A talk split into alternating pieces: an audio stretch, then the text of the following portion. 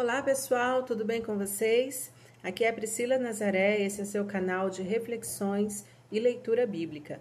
Hoje nós estamos com uma programação muito especial. Estamos trazendo Eurivan Cordeiro, que é autor, junto com Marvison Darling, do livro Eunucos, a Sexualidade, Análise do Terceiro Gênero. Ele vai contar um pouquinho para a gente da experiência de ter escrito esse livro e qual a motivação dele com este livro. Eurivan, antes da gente falar sobre o livro que você escreveu, eu gostaria que você falasse um pouquinho de você. Quem é o Eurivan? Bom, bom Priscila, pessoal, eu sou Eurivan Cordeiro, né? Sou casado com a dona Ana Venalda e nós temos dois filhos, né? Um homem, Eurivan Júnior e Ana Bárbara. Já temos dois netos. Nós moramos aqui em Fortaleza né? desde a nossa vida, né? E sou evangelista, né, por formação e acho que até por vocação. Né.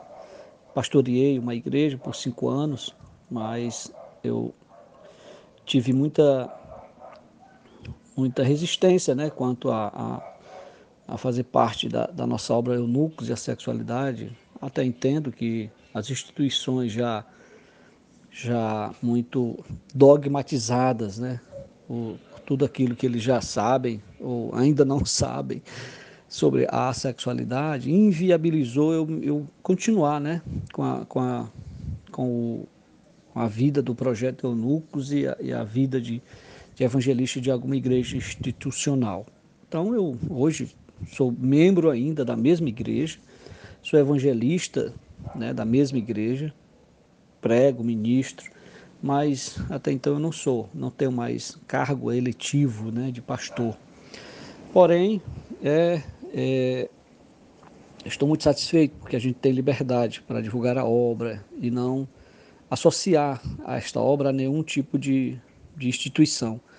Agradeço demais a Deus e, e a você, Priscila, que está nos proporcionando, né? já proporcionou um podcast e tenho certeza que esta obra né, tem sido uma bênção para muita gente. Eu creio que será ainda mais quando as pessoas realmente caírem em si e atentarem para a grande, para grande é, percepção que, as, que elas terão sobre a sexualidade, o eunuco e a Bíblia, Deus, né, de forma histórica, de forma contemporânea. Eu agradeço demais a, a, a todos aqueles que estão envolvidos nesta obra tão, tão maravilhosa, tão graciosa.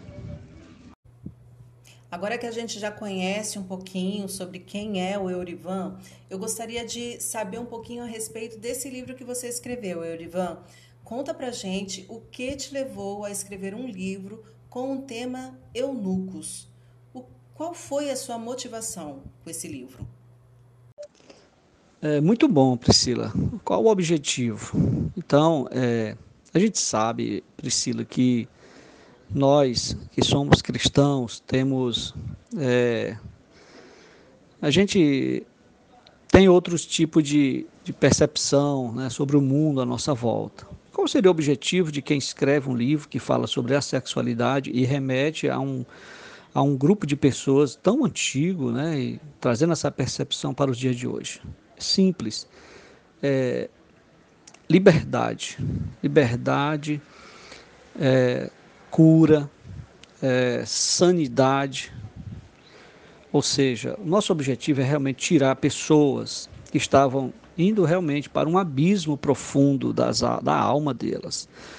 Por que eu digo isso? Porque muitos jovens né, têm se demonstrado realmente né, desesperados por conta desta, desta identidade que ele desconhece até então ele desconhece, ele só conhece heterossexual e o homossexual, dentro deste campo de, de associação sobre suas características.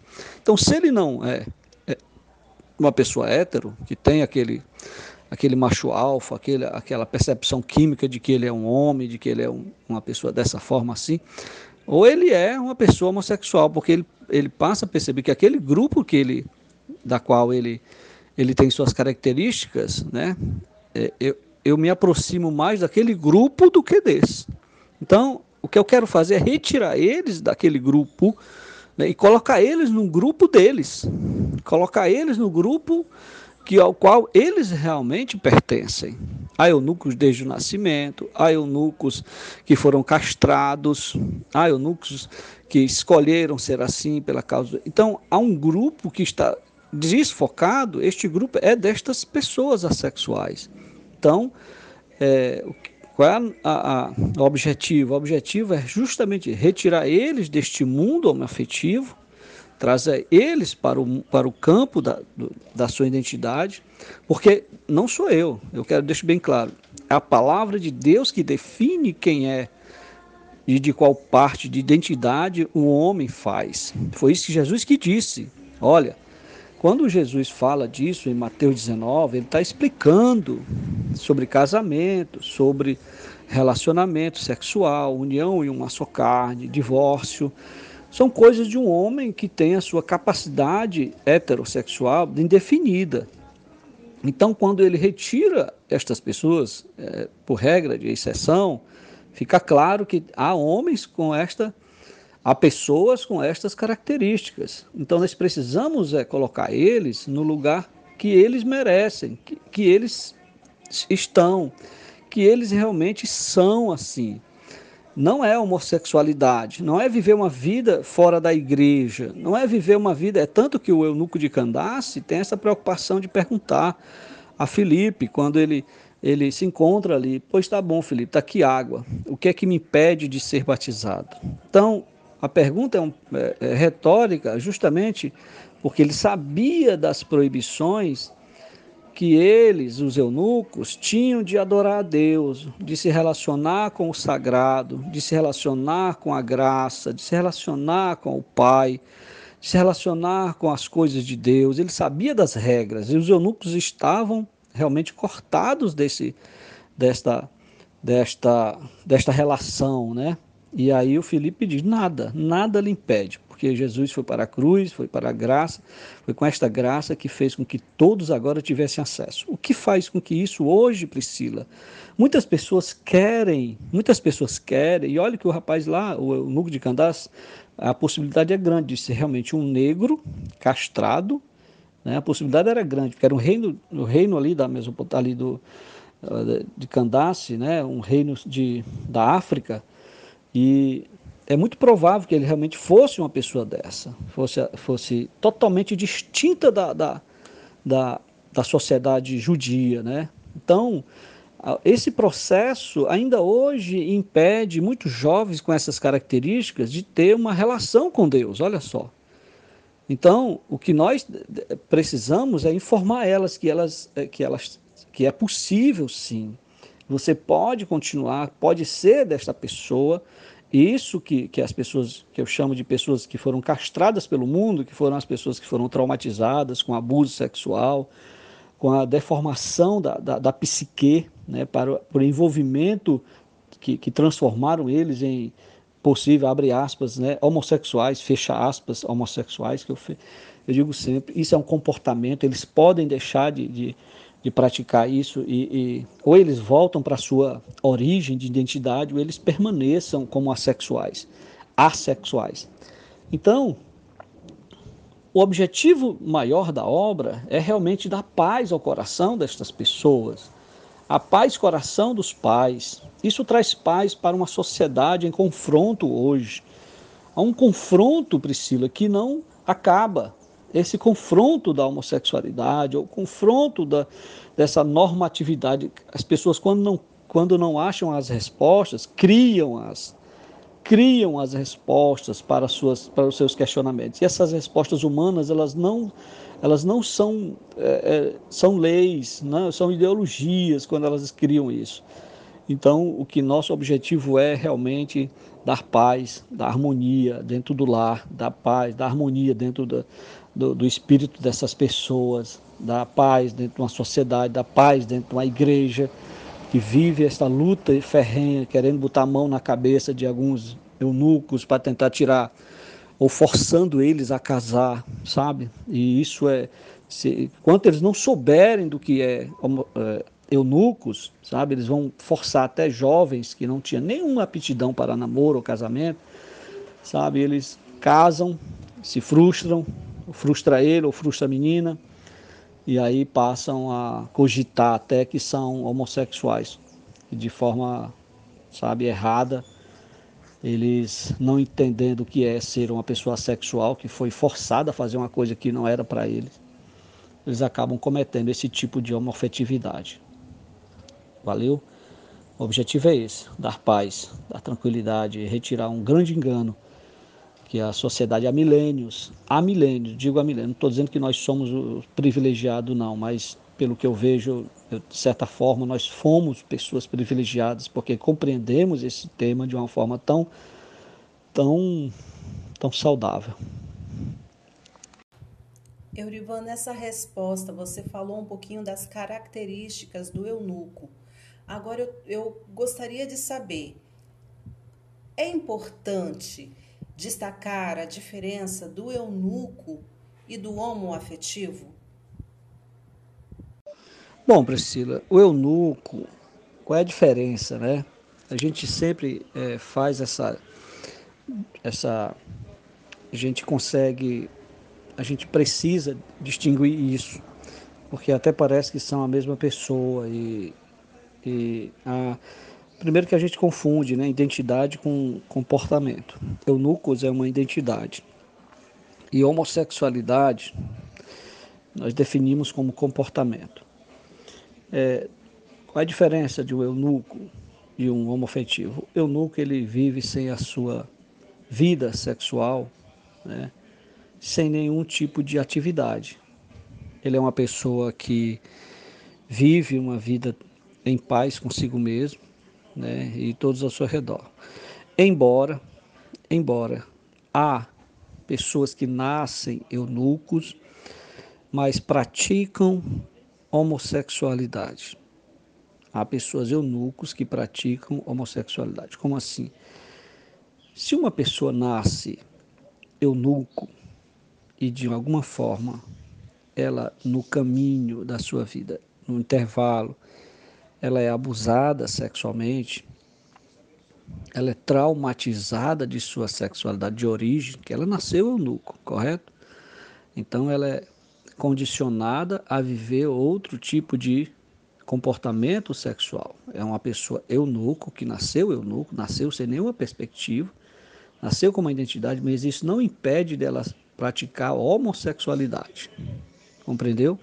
Então a, a homossexualidade é uma prática, e não uma identidade. Então ela pode ser praticada por uma pessoa que nasceu eunuco e está vivendo uma prática homoafetiva.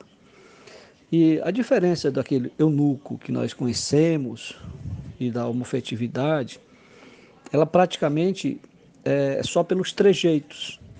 É a forma como ela se expressa, é a forma como ela vê a, a sua vida, a sua sociofisiologia. Esse termo foi cunhado porque engloba né, todo o processo social e fisiológico, forma de se expressar, modos, conversar, a percepção que ele tem do, dos ambientes, a forma como ele interage com o ambiente. Então, o eunuco ele tem esta característica muito peculiar, né?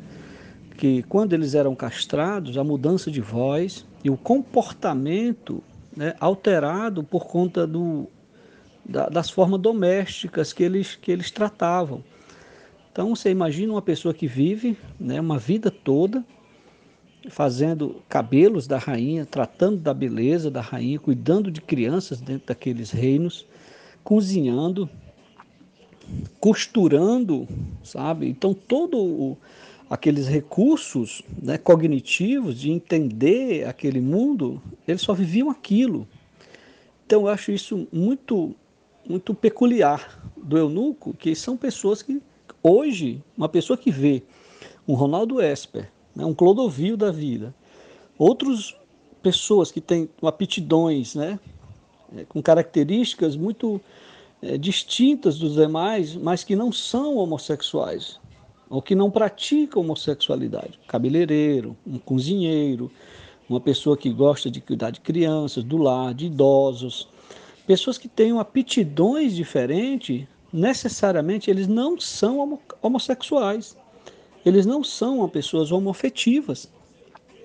Aquelas características, na realidade, nos remetem, nos remetem a lá para o período histórico a classificar esta percepção dos eunucos. Os eunucos não eram só castrados, as pessoas têm essa falsa informação, ou a verdade, meia verdade, de que eles só eram castrados para cuidar do harém, para não mexer com as mulheres do rei. Isso é uma falsa premissa.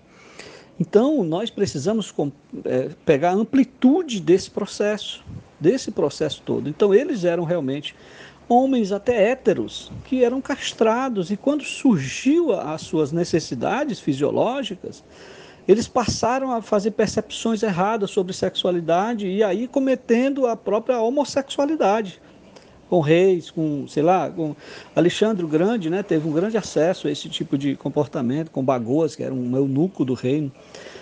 Então, o que é a diferença do eunuco e um homossexual? Hoje, hoje é tão, é tão distinta para mim, para mim, Priscila, é tão distinta esta percepção que, que toda vez que eu vejo uma pessoa chamar outro de homossexual, de viado e tal, de então eu digo sempre, você é um eunuco, irmão, você é um homem ou uma mulher eunuco que está praticando homossexualidade. É difícil para a comunidade hoje perceber isso.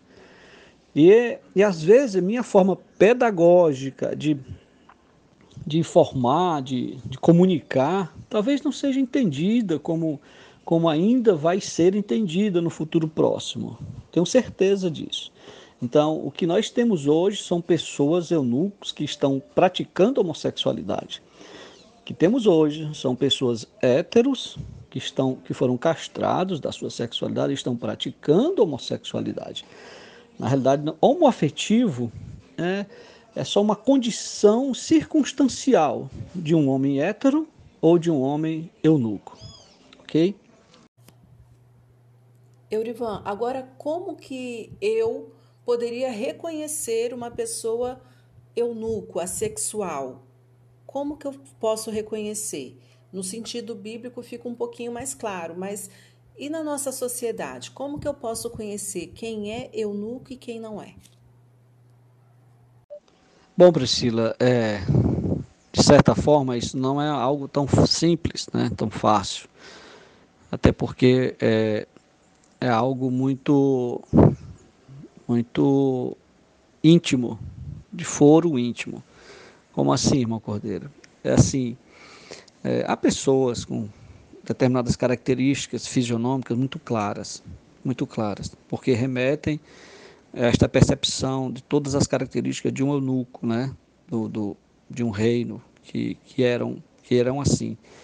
Fazia o serviço doméstico, limpava a casa, tinha toda um, a sua vida voltada para, para, para abraçar as pessoas, para cuidar de gente, para cuidar de, dos idosos, eh, sabe? É um, é um espírito totalmente, sabe, é, é, apático à vida sexual. E reconhecer o eunuco nunca, nunca é uma tarefa muito fácil, a não ser que ele mesmo é, consiga perceber isso e assim ele admitir. Porque ah, Jesus fala isso, né? Quem tiver aptidão para admitir, que admita. Quem reconhecer-se, né? Tanto como ele fala isso no final do, do, capítulo 12, eu acho isso interessante ressaltar. Que às vezes a gente, a gente pode estar enganado quando dizendo né, que aquela pessoa, isso é cidadão, pode ser um eunuco e tal. De repente é um homem apenas com, com sensibilidade acima da média. Né? E, e é um homem extremamente é, bem desenvolvido na, na, sua sexualidade, casa e tudo, mas é um cara que tem, uma, tem um jeito todo diferente. Isso não quer dizer que ele não seria não seria um homem hétero, né? É por isso que, que fica claro quando Jesus aplica este, esta, esta forma de, de, de identificação, que a própria pessoa, depois que ouvir sobre o que é um assexual, o que é, ele possa estar preenchido em uma dessas características e assim mesmo ele possa ser influenciado né, por aquilo que ele já vive ou já é. Rapaz, eu acho que eu sou isso aí, ó. Pai, sabia que eu acho que eu, que eu, que eu acho, eu acho que eu devo ser isso aí, porque acontece isso comigo, é dessa forma e tal. Quando a pessoa perceber né, a, a divulgação de, de, de, uma característica de um eunuco ou de uma pessoa com estas capacidades para ser uma pessoa eunuco, ele mesmo ter aptidão, sabe, com clareza, e ele mesmo reconhecer isso. Às vezes é difícil de identificar porque as pessoas às vezes não querem admitir, não querem admitir. A gente é difícil de, de, de admitir também que é fácil reconhecer.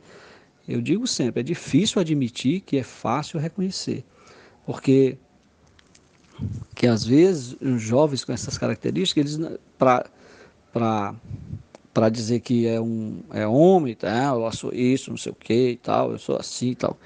Então, eles mesmos dificultam, dificultam né? pela, pela normatização. O pai, a mãe, os amigos, sabe, ficam é, caçoando, com brincadeiras, e isso, sabe, ele querendo se contrapor a esta, esta, né, esta qualidade né, de, de, de eunuco, ele casa, ele, ele diz que não é, pronto, vai mostrar para todo mundo que não é tal.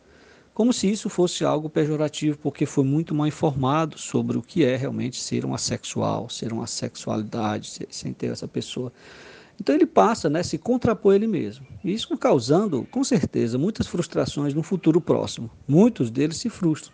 Muitos deles se frustram por tentar de alguma forma, né, algum tipo de relacionamento, porque é inevitável que a gente brigar com a nossa natureza é inevitável. Uma hora ou outra ela vem à tona. A nossa identidade ela é uma coisa clássica, ela está escrita no, em algum DNA na vida da gente. Então, ser eunuco, mais cedo ou tarde, essa pessoa vai realmente, vai realmente aparecer, né, todo, todo o seu processo. E aí causa muita frustração. Muitos jovens, é, Priscila, que, que hoje são tomados por, por remédios né, antidepressivos, porque são levados né, a este tipo de inadequação sexual. Não é porque a sociedade o rejeita, não é porque ele mesmo não sabe se, se, se colocar dentro desta sociedade, né? E aí eles não querem ser assumindo, e ele está certo, ele não quer ser aquilo que a sociedade diz. Você é homossexual, você eu não sou, eu não sou. Você é, mas sai do armário, eu não sou, eu não tenho nenhuma. O quê? E isso causa neles realmente muita frustração, muita sedução para, para viver essa identidade homoafetiva né? porque é só o que a gente vê por aí, sai do armário, sai do armário. Sai. Esse armário que eles falam é justamente essas características, né? esse tipo de comportamento que o eunuco tem. Né, que eles têm esta, esta virtude toda voltada né, para, o, para as coisas, para, para as faculdades né, do comportamento feminino, muitas vezes, e a mulher também, muito, muito, muito séria, muito cheia de coisas. Né, ela tem também, esse eunuco feminino, ele é ele é muito muito preconceituado também. Há um preconceito tremendo sobre a mulher que não que faz serviços domésticos, mas serviços de homens, serviço masculino. Isso causa também dentro das mulheres muitas frustrações. Muitas meninas que não namoram e tudo, elas causam também dentro de si grandes coisas. São levadas até ao lesbianismo por conta de muita muita aparência, né, com que as pessoas podem dizer para elas que elas são sapatões ou sai do armário, mulher, tu é assim mesmo porque tu é assim, tu nasceu assim, aceita isso, não sei o quê. E isso é é muito pejorativo para o para o lado feminino. Perfeito, Eurivan. Agora, uma outra coisa que eu gostaria de saber. Nos nossos dias hoje, existem eunucos? Ah, sim, verdade, Priscila. Em nossos dias há bastante eunucos. É esse o grande, o grande fato que eu discordo da grande maioria, né? Da grande, da, da, da grande maioria também científica e, e sociológica, né? Lógico.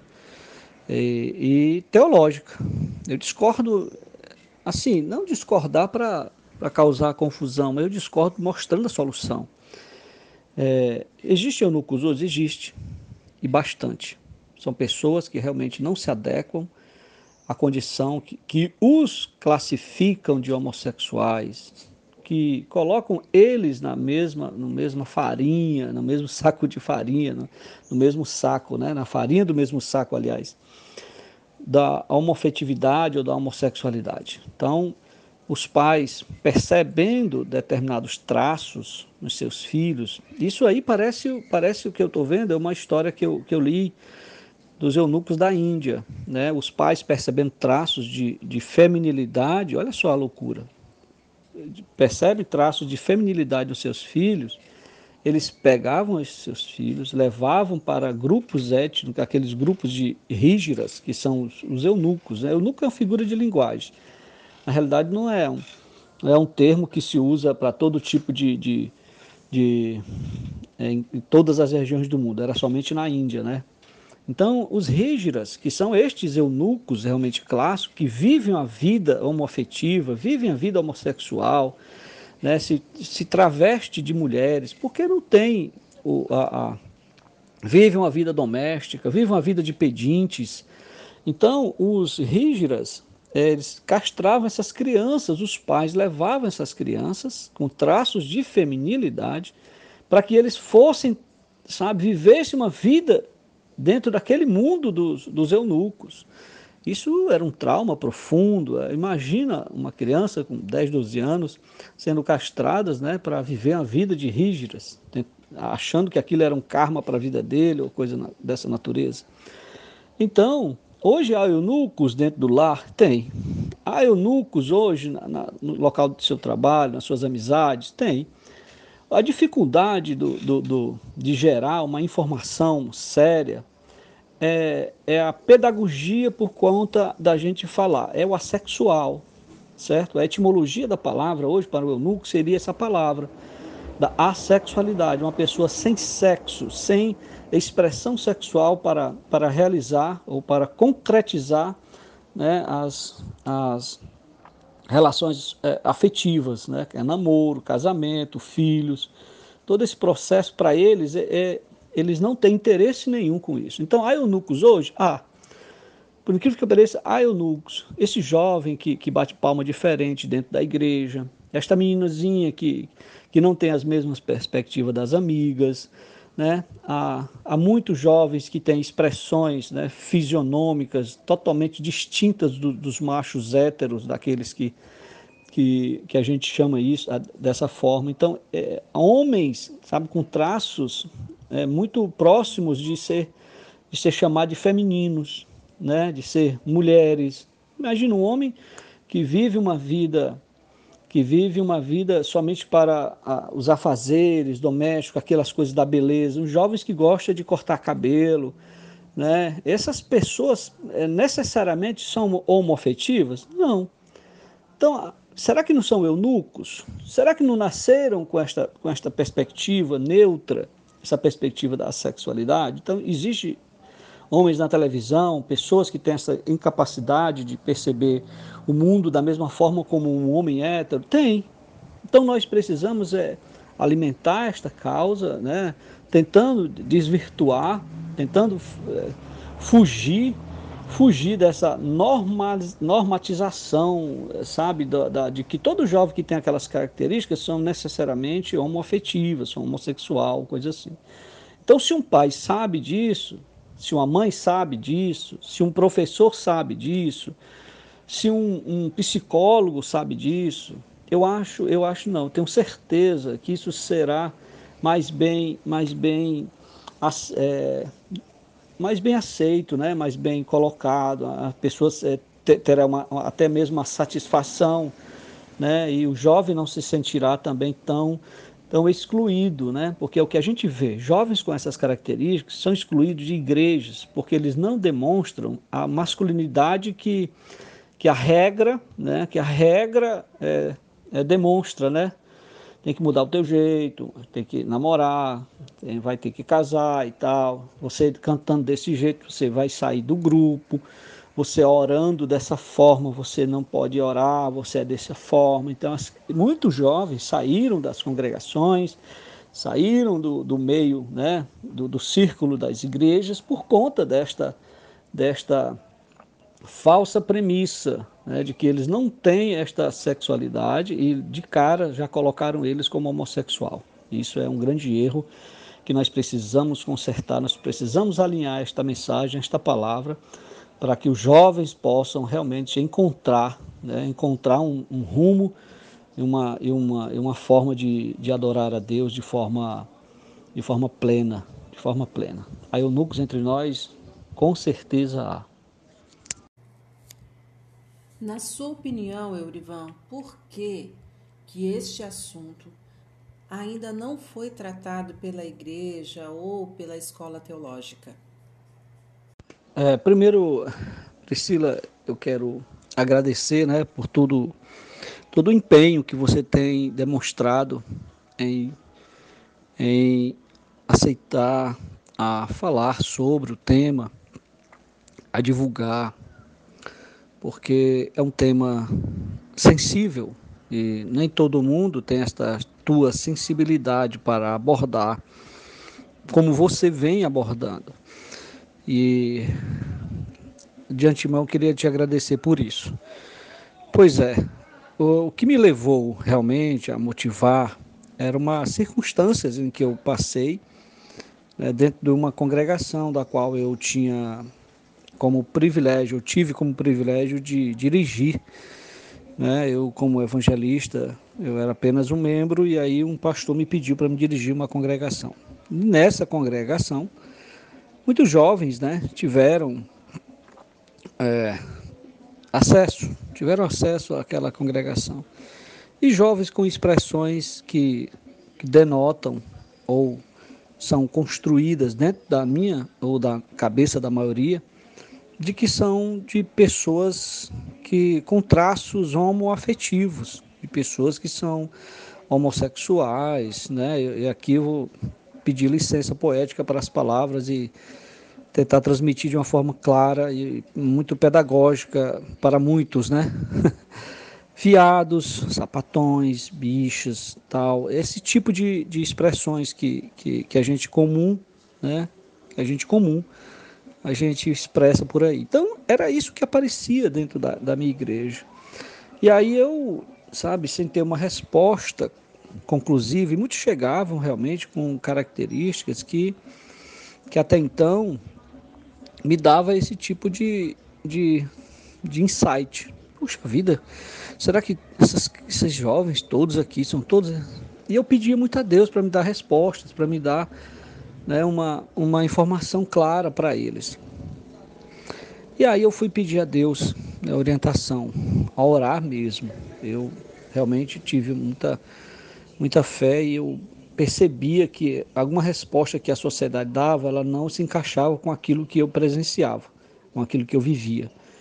Não era aquilo bem, sabe, que os jovens tinham aquelas características, porém eles não se adequavam a, esse, a essa identidade homoafetiva.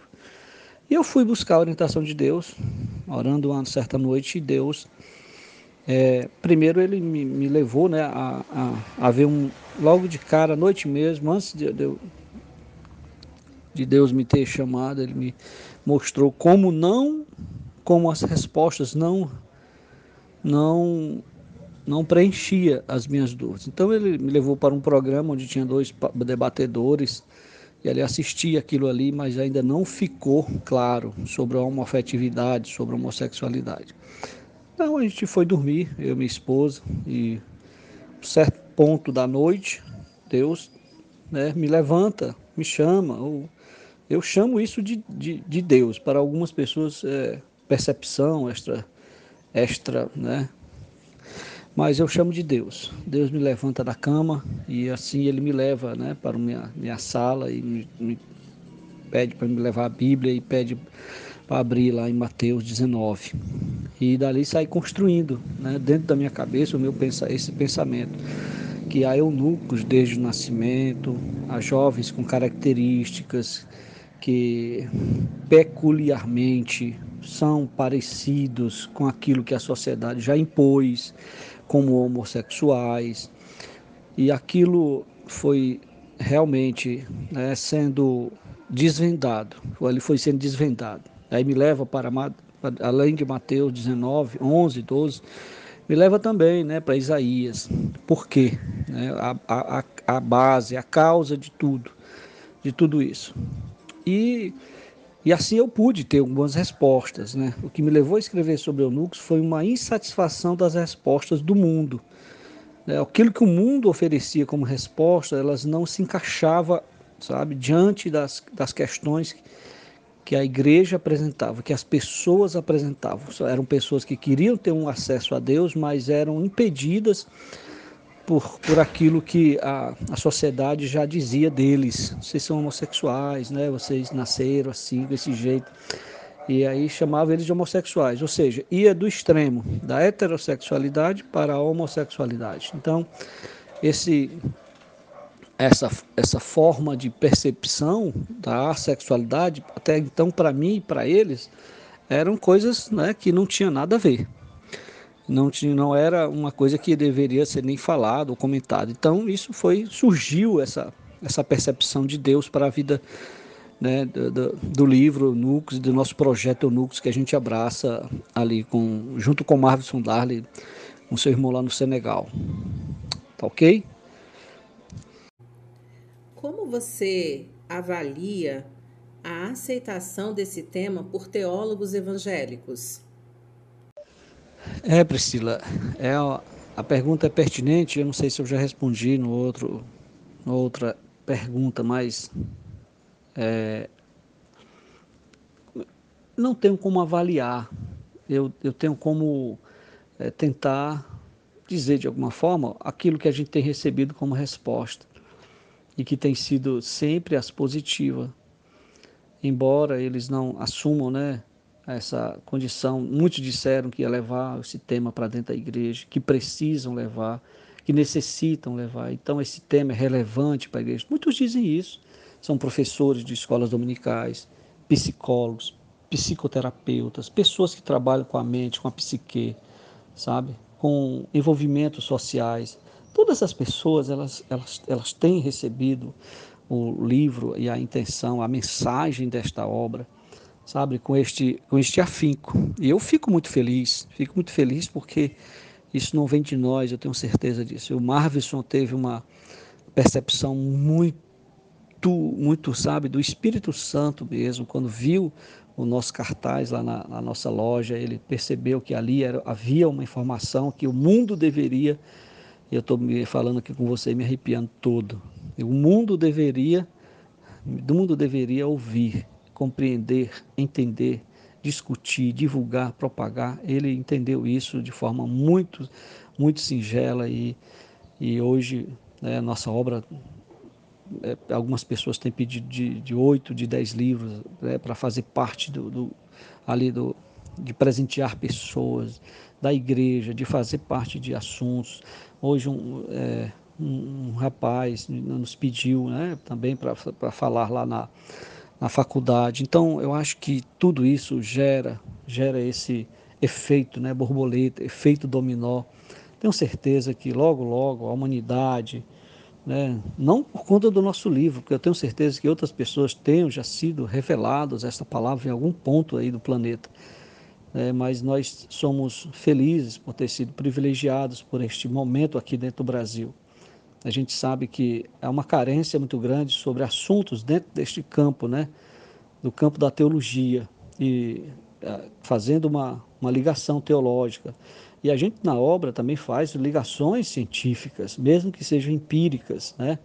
por observações, por deduções, mas ainda é científica e o ramo filosófico, né, abordando de forma de forma de forma social né, todo o comportamento do eunuco quando ele realmente há uma necessidade do nosso mundo à nossa volta, do nosso mundo social, de uma pessoa com estas capacidades né, extremamente relevantes. Uma pessoa eunuco, é, dentro da, do campo da filosofia, era inevitável que não existisse, porque é, é, campos da sociedade que são limitadas às pessoas casadas, eles estavam lá.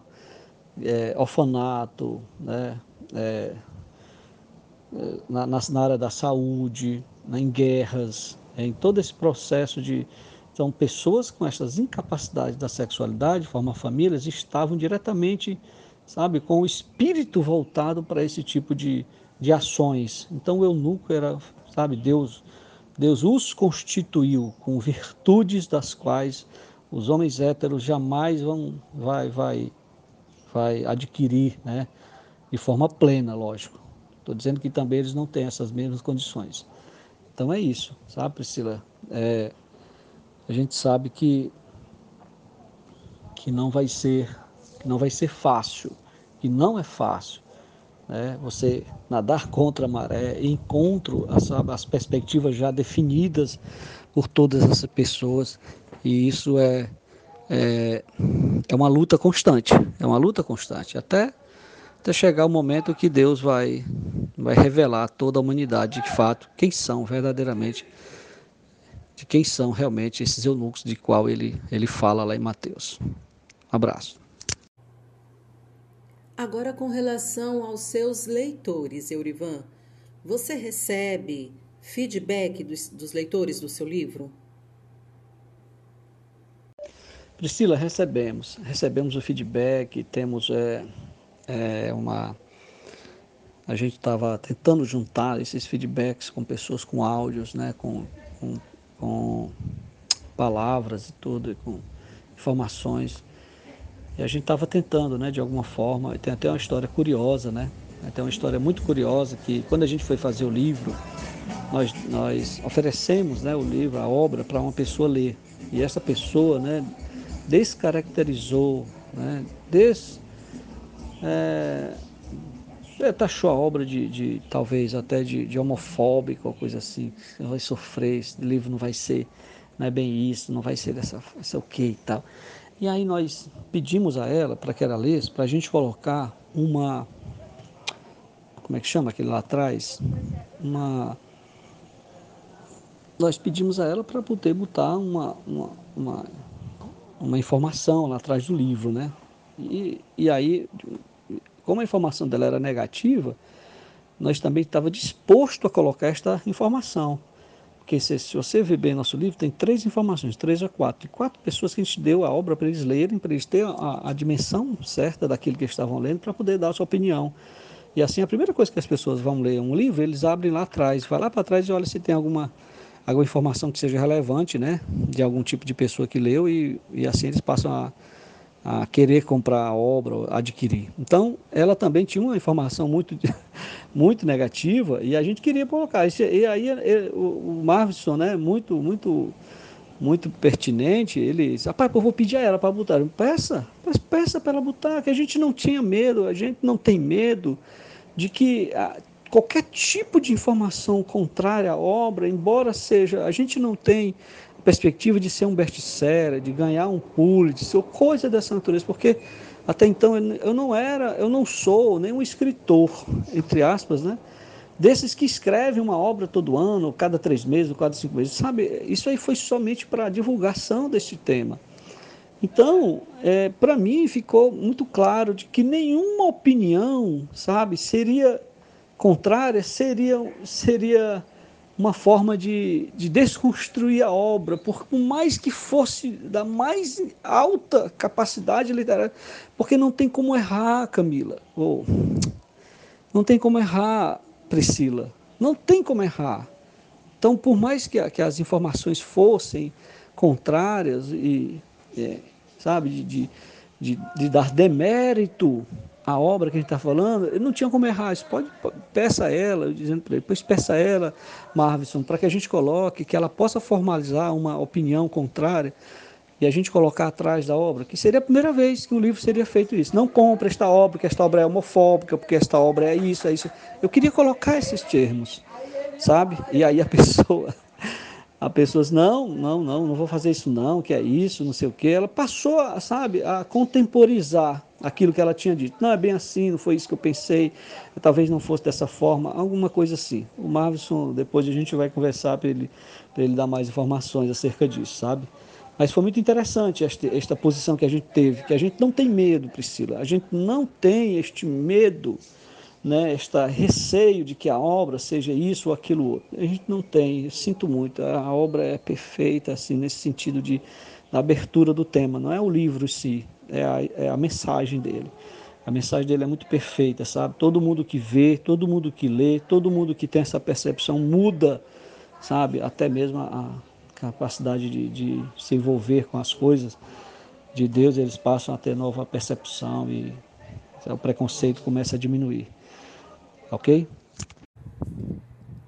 Com relação aos hermafroditas, eles também se encaixam na condição de eunucos?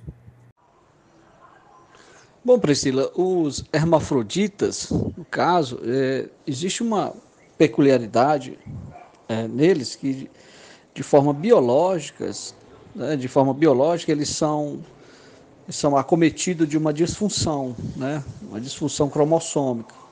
Então ele passa a ter a sua aparência né?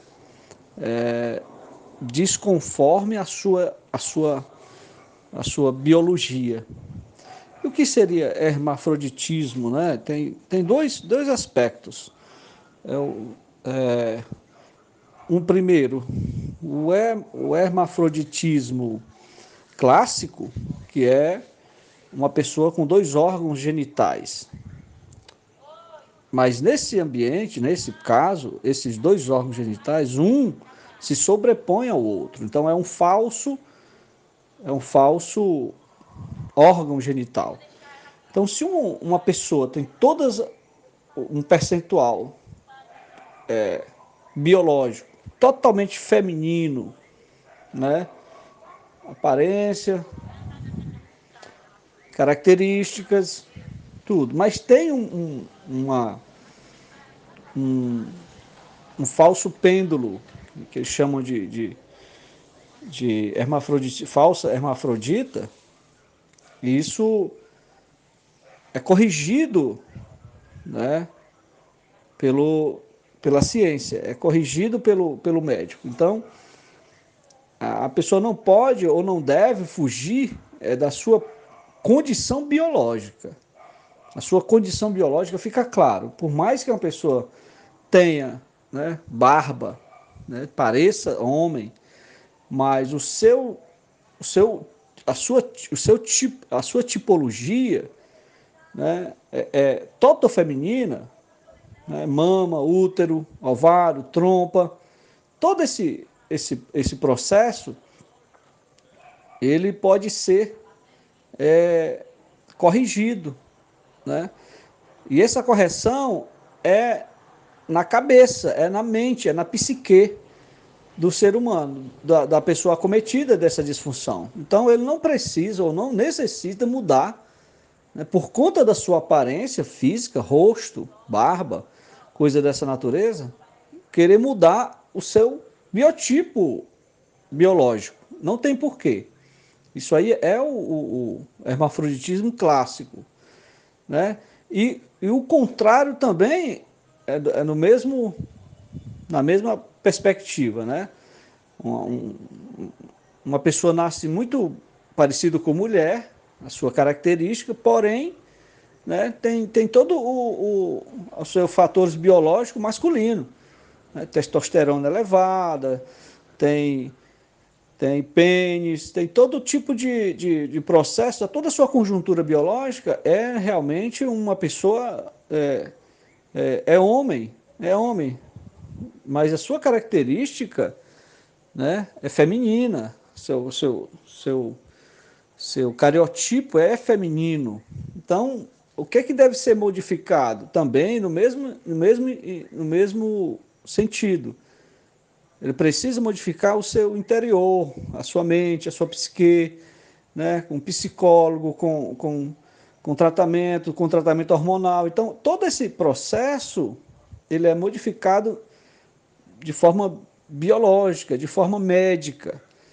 Né? O, o, esses, o hermafrodita ele tem esta, estas condições de, de modificar, de, de, de procurar uma solução médica, não médica cirúrgica né, querer mudar, colocar peito, colocar, tirar isso, aquilo, né, o que muitas pessoas trans fazem.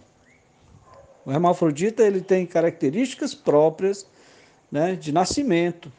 Então, o que ele precisa mudar é somente a sua cabeça, a sua psique. Todo esse processo ele é respondido nessa natureza. De forma que, uma vez ou outra, estas pessoas também podem nascer com esta identidade eunuco. Porque a identidade, essa identidade hétero de um homem hermafrodita com, com capacidades masculinas, ele vai é, reagir normalmente à sua, à sua identidade. Assim como também tem, vai haver um hermafrodita eunuco, por incrível que pareça. Vai haver também de nascer uma pessoa que é hermafrodita que não vai querer nenhum tipo de comportamento sexual e afetivo. Então, o que nós estamos aqui né, falando, isso é, pode ser algo de forma pioneira? Pode. Né? Será que eles já sabem dessa condição? Não sei. A medicina ela, ela não classifica a, é, a sexualidade no, nos hermafroditas, porque eles olham de forma biológica. Eles, eles é, comentam ou dissociam a sexualidade do hermafroditismo, querem resolver aquele negócio e colocar eles num padrão de sexualidade que já existe, ou heterossexual ou homossexual afetivo. Então, o, o hermafrodita, ele pode ser um eunuco? Pode. Isso é sem dúvida. Porque isso é uma identidade própria que a pessoa adquire ali naquele nesse intervalo de nascimento. Mas ele também pode modificar a sua, a sua estrutura, como eu estou falando, na sua psique, no seu desenvolvimento, na sua percep, per, percepção sobre si mesmo, sobre o mundo à sua volta, sobre tudo isso. Então, eu creio que, ou, é, entendendo né, que ao esses eunucos, pode também nascer uma pessoa hermafrodita, eunuco, pessoa com os dois sexos, ali, ele vai ter que ter, ter é, ser compreendido, né? fazer-se compreendido de que um deles precisa ser, ser rejeitado e ficar com aquele que, de forma biológica, ele foi criado, ele foi gerado.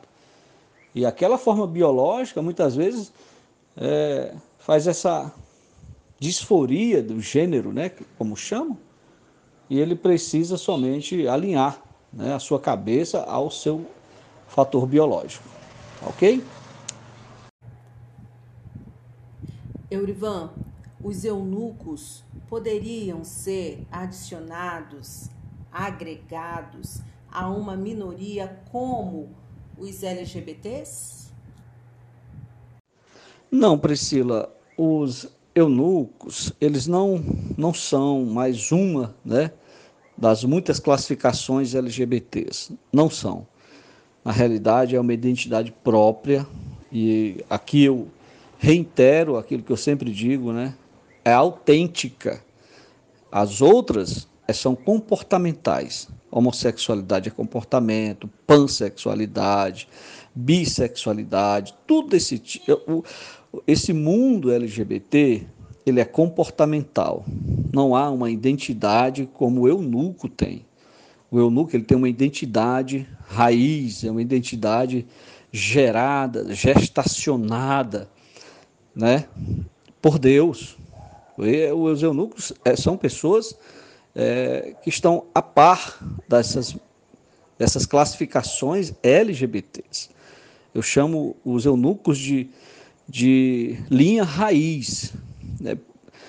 A grande confusão é que muitos eunucos passam a ter uma percepção homoafetiva, bissexual, pansexual. Muitos eunucos, por não saber da sua identidade, da sua complexa identidade, que né, para eles é complexa demais, né, não ter nenhum tipo de sentimento, nenhum tipo de relacionamento. Então, aqueles gestos, aquela forma de lidar, forma de ver o mundo ao seu redor, o classifica, ele se classifica como um homoafetivo, homossexual, gay, coisa que o mundo LGBT classificou. O mundo, por não ter a, a resposta sobre o que é de fato uma pessoa eunuco e as suas consequências, né? Sem conhecimento da sua identidade, passaram a adotar esses tipos de pronomes, né? sujeitaram os eunucos a essas várias nomenclaturas, sujeitaram os eunucos a essas várias nomenclaturas que por aí estão. Então, os eunucos, na realidade, são, são pessoas identitárias, pessoas que realmente têm uma identidade própria, são características próprias. Porque a partir deles é que vem, né? os homossexuais, os homoafetivos, as pessoas que não compreendem o que de fato é um eunuco, aí vem o pansexual, pessoas que querem, sabe, viver uma vida de todas as formas. Além dos eunucos, os heterossexuais que foram castrados, né, foram abusados, foram criados traumas, então eles participam dessas nomenclaturas LGBTs, dessas minorias. Então, tem muito jovem, criança, que, não, que nasceram para ser pessoas héteros, que são abusados, então eles são envolvidos a ser, reconhecidos por ou como homoafetivos e passam uma vida inteira. É tanto que tem muitos jovens que, que deixando esse tipo de comportamento homoafetivo, eles casam, têm uma vida plena com mulheres, caso têm filhos, e vive uma vida plena com Deus. Tá bom? Então, essa, essa, essa, esse vício de linguagem que, que, que a igreja ela precisa abordar, né, desconstruindo essa ideia de que os eunucos fazem parte de minorias LGBTs, de que a sociedade eh, tem eles como uma parte do mundo LGBT, e isso é um engano terrível. Isso não deve ser ser aventado, né? não deve ser é, levado em conta. Eunuco é uma identidade, assim como uma pessoa hétero é a identidade. É isso que, que, que, que a nossa posição, que a gente defende a, como valor, como princípio né, da sexualidade, como fundamentos né, da, da, até mesmo da ciência. Né? Se uma pessoa que é hétero, com certeza ele pode ser assexual. Heterossexual, então assexual. É sim ou não. Né? Sim, sim ou não, não. Então é essa perspectiva. Fora disso, aí, a, como a própria Bíblia diz, fora disso é engano, né? É uma desconstrução da, da sexualidade humana. Então, a, a, a minoria, hoje ainda é uma grande minoria das pessoas assexuais, mas não fazem parte destes grupos LGBTs. Ou se fazem, não deveriam, né? Essa aqui é a grande verdade. Ok? Qual objetivo você deseja alcançar divulgando este tema? É, Priscila, o, o objetivo da obra, o objetivo da divulgação, o objetivo do projeto Lucas é justamente esse: é levar uma, uma contraproposta, essa, levar a mensagem que, que o Evangelho trouxe para nós, né? e assim trazer luz para muitas pessoas que ainda andam em trevas com relação a esta identidade. Né? Jovens, pais, professores, a nossa intenção com o projeto Eunucos, com o livro A Sexualidade, é trazer à tona, trazer à tona esta discussão sobre a sexualidade né, e a confusão que se faz entre assexuais e os homoafetivos.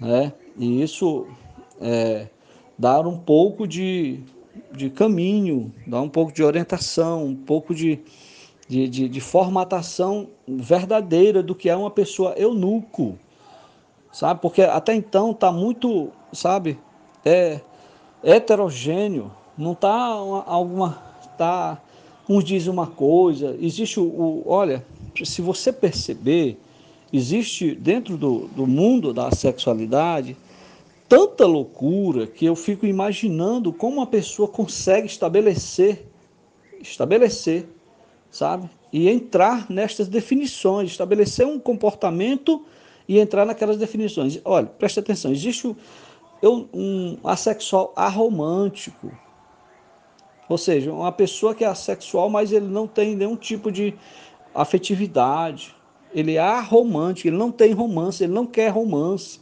Existe o assexual, isso dentro do, do mundo, do universo da sociedade, tá bom? Existe o pan-romântico, uma pessoa que é dado a, a diversos tipos de romantismo, tanto com homem, tanto com mulher, sabe? Mas não quer sexo, sabe? Esse é o tipo de, de, de, de posicionamento da sexualidade é, da, da, era moderna, desse tipo de, de, dessa confusão, dessa construção, sabe, linguística que eles estão utilizando aí. Eu não sei onde eles encontraram isso. Então tem, tem mais, tem mais. É birromântico, birromântico, pessoa que tanto tem romance com mulher quanto tem um romance com homens, mas não faz sexo. Olha só. Tanto é atraído por mulher quanto atraído por então, o, qual é o objetivo da, da nossa, da, da, nossa obra e de levar esta palavra? É eliminar esse tipo de, de ideia, sabe? É se contrapor a uma ideologia de gênero, deixa bem claro, é contrapor, é desconstruir aquilo que já vem sendo normatizado dentro da sociedade. E a igreja, às vezes, sabe, em vez de se contrapor pela palavra, fica se contrapondo pela ciência. Está errada? Tá não. Mas se tivesse a palavra de Deus, se tivesse como desconstruir através da mensagem do Evangelho, da palavra da verdade, como Jesus aplica isso para os nossos dias, de como realmente deve ser encarado a, sexualidade, não seria de outra forma? Será que não seria melhor? Será que não teria realmente mais sentido para tudo isso? Então, a nossa, o nosso objetivo é justamente esse: trazer pessoas, sabe, ao conforto das suas identidades, conforto, ficar confortável consigo mesmo e não trazer mais conflitos. E isso ficar desalinhado com a mensagem do Evangelho, com, a, com desalinhado com, com o reino de Deus. Porque é o seguinte, eu sempre falo, Priscila, que é, eu conto sempre o paradigma do, da, da, Alice no País das Maravilhas. Qual, qual é a grande disfunção que existe da sexualidade e as pessoas querem ter uma vida com Deus? Bom, muita gente faz da, das palavras de Deus, da palavra de Deus, é, modifica elas para que, que eles tenham sabe, acessibilidade ao reino dos céus. Existe isso muito hoje com o homofetivo, homossexualidade, existem igrejas inclusivas, igrejas inclusivas de homofetivos. Olha só, olha só. Então eu vejo assim, a, percebe, percebe comigo dessa forma. Alice no País das Maravilhas. Né? Ela chega numa bifurcação de, entre duas estradas, em Y, né? Então ela para ali naquele intervalo de dúvida. Então ela pergunta: qual, qual estrada devo seguir? E aí a consciência dela, que é aquele gato azul, faz a seguinte pergunta: para onde você vai? Para onde você quer ir? Então ela responde: Eu não sei. Então qualquer caminho serve. Então, o que nós percebemos de muita gente que querem ter um relacionamento com Deus, que querem ter realmente valores, sabe? Pegam qualquer estrada. Mas se você tem esta perspectiva de ter um relacionamento com Deus e você anda no, no, no mundo da homofetividade, da homossexualidade, você tem certeza que você está indo para o lugar certo? A pergunta é: a pergunta é, o questionamento é: os princípios, os valores e os fundamentos que regem este lugar que você vai, você realmente está seguindo esse, esses, esse conjunto de, de situações? Porque num reino, ele tem princípios. No reino, ele preserva valores. No reino, ele institui fundamentos. Então, fica, fica, peraí, tem uma coisa errada. Então, se uma pessoa abraça o reino de Deus, abraça a minha aliança, como diz em Isaías, fica claro que essa pessoa tem que abraçar todos os seus princípios. Se abraçar um reino, é vestir a camisa da empresa, é vestir os princípios, os valores, os fundamentos que este reino oferece. Concorda? Então, este fundamento é homem para mulher, mulher para homem. Os valores, os princípios. Nós temos que entender que dentro da, desta linha de, de para chegar a este abraçar este reino, como diz em Isaías, que as promessas são para aqueles que abraçam a minha aliança. Abraçar é concordar, vestir a camisa, aceitar. E esta aliança quem seria? Os princípios os valores que são regidos por Jesus. A aliança é esta graça de Jesus derramada sobre o povo. Vocês abraçam a Jesus? Vocês tem como vocês aceitam ele como o, o seu mestre, o orientador? Para vocês que abraçam essa aliança, está garantido este reino. Eu vejo, eu vejo a minha linguagem não é muito pedagógica, compreende? Mas é muito compreensiva.